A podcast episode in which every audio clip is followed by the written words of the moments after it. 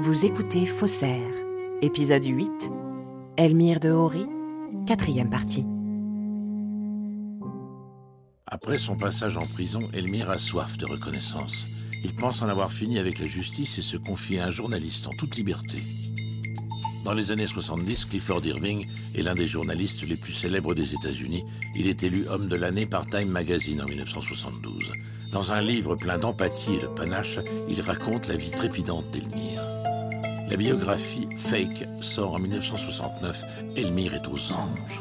Seul petit hic, Clifford Irving vient tout juste d'être condamné à deux ans et demi de prison pour avoir écrit une fausse biographie de l'aviateur Howard Hughes. Difficile donc de donner du crédit à cette biographie à la gloire d'Elmire.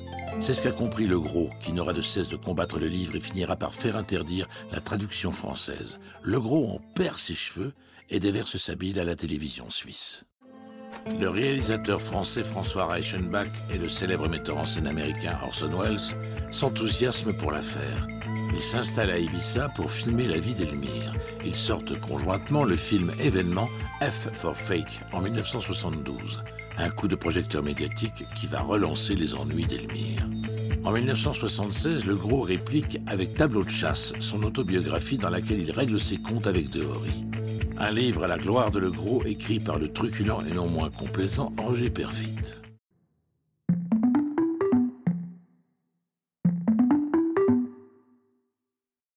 Coup de théâtre, Réal Le Sart sortira quant à lui en 1985 L'amour du faux, un livre dans lequel il avouera être le seul faussaire de l'affaire Meadows. Des aveux corroborés par la reproduction dans le livre du testament de Le Gros. Le marchand écrit noir sur blanc ne jamais avoir commandé de tableau à Hori. Une révélation pour le moins surprenante. Dernière provocation ou volonté de salir la mémoire d'Elmire, le gros emportera son secret avec lui et meurt en 1983 d'un cancer de la gorge. Mais avant cela, Fernand aura eu la peau d'Elmire.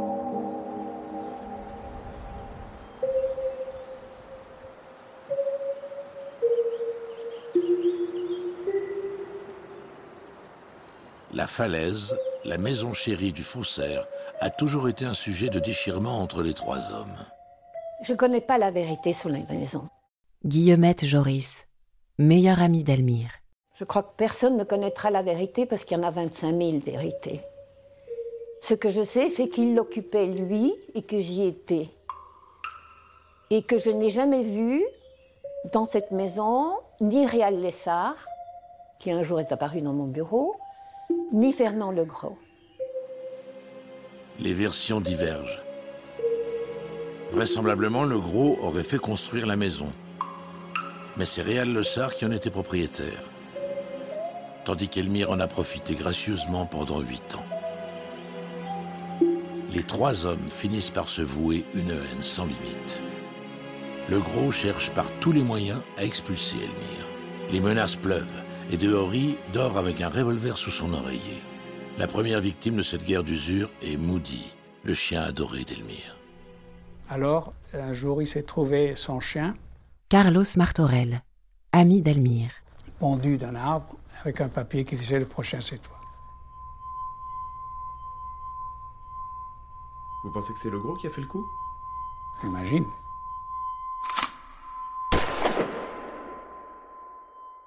Le gros, uh, with Le gros, coterie Marc Forgui, ancien compagnon d'Elmire. avec sa horde d'avocats en France, a orchestré l'extradition d'Elmire depuis l'Espagne.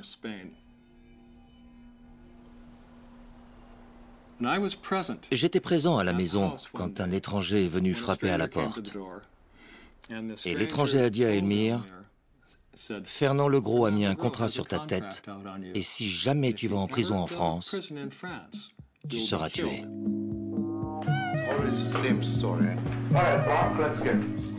À partir de là, euh, sa vie a complètement changé, a été très difficile, parce qu'il y avait toujours derrière lui cette épée Damoclès qu'il avait peur d'être extradé en France.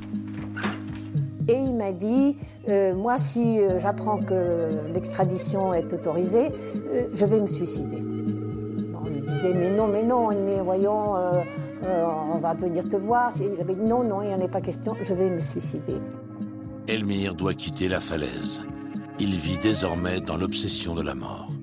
Il est persuadé que s'il est emprisonné en France, il sera assassiné dans sa cellule. Et son avocat lui a averti deux ou trois jours avant qu'il allait être extradé en France. He said, Il m'a dit, Marc, rappelle-toi ce que Nietzsche a dit. that On peut toujours choisir son moment pour partir.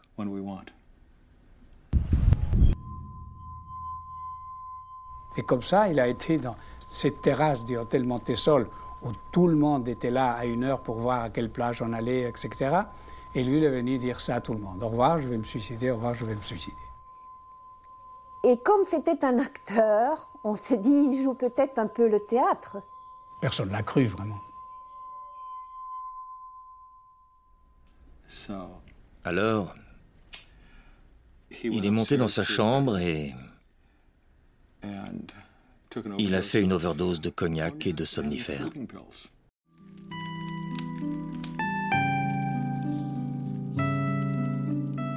Elmire est parti. Quand, quand j'étais chez lui avec Marc, on l'a trouvé, il était dans le coma. I said, Elmire, Je lui ai dit, Elmire, il sleeping dormait sur le ventre. Il s'est retourné et m'a regardé. me. But his Mais son regard était dans le vague.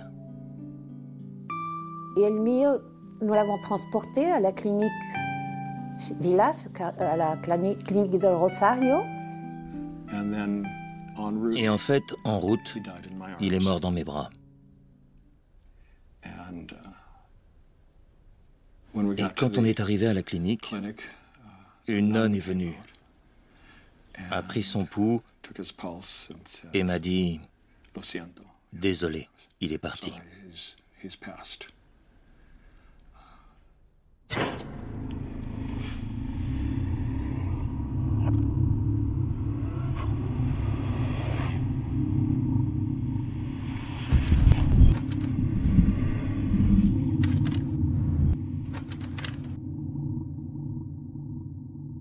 Mais il voulait partir.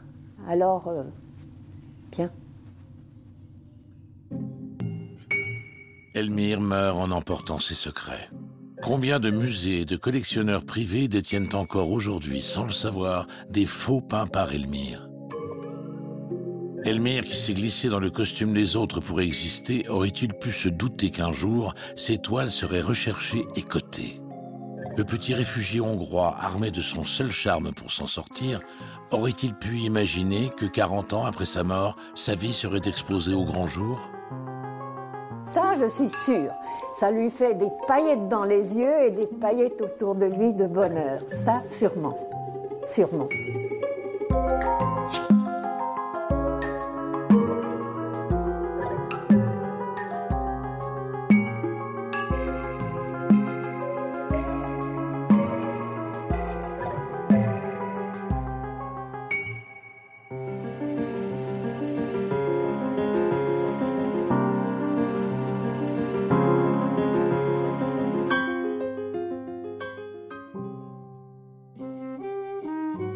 Venez d'écouter un épisode de Faussaire.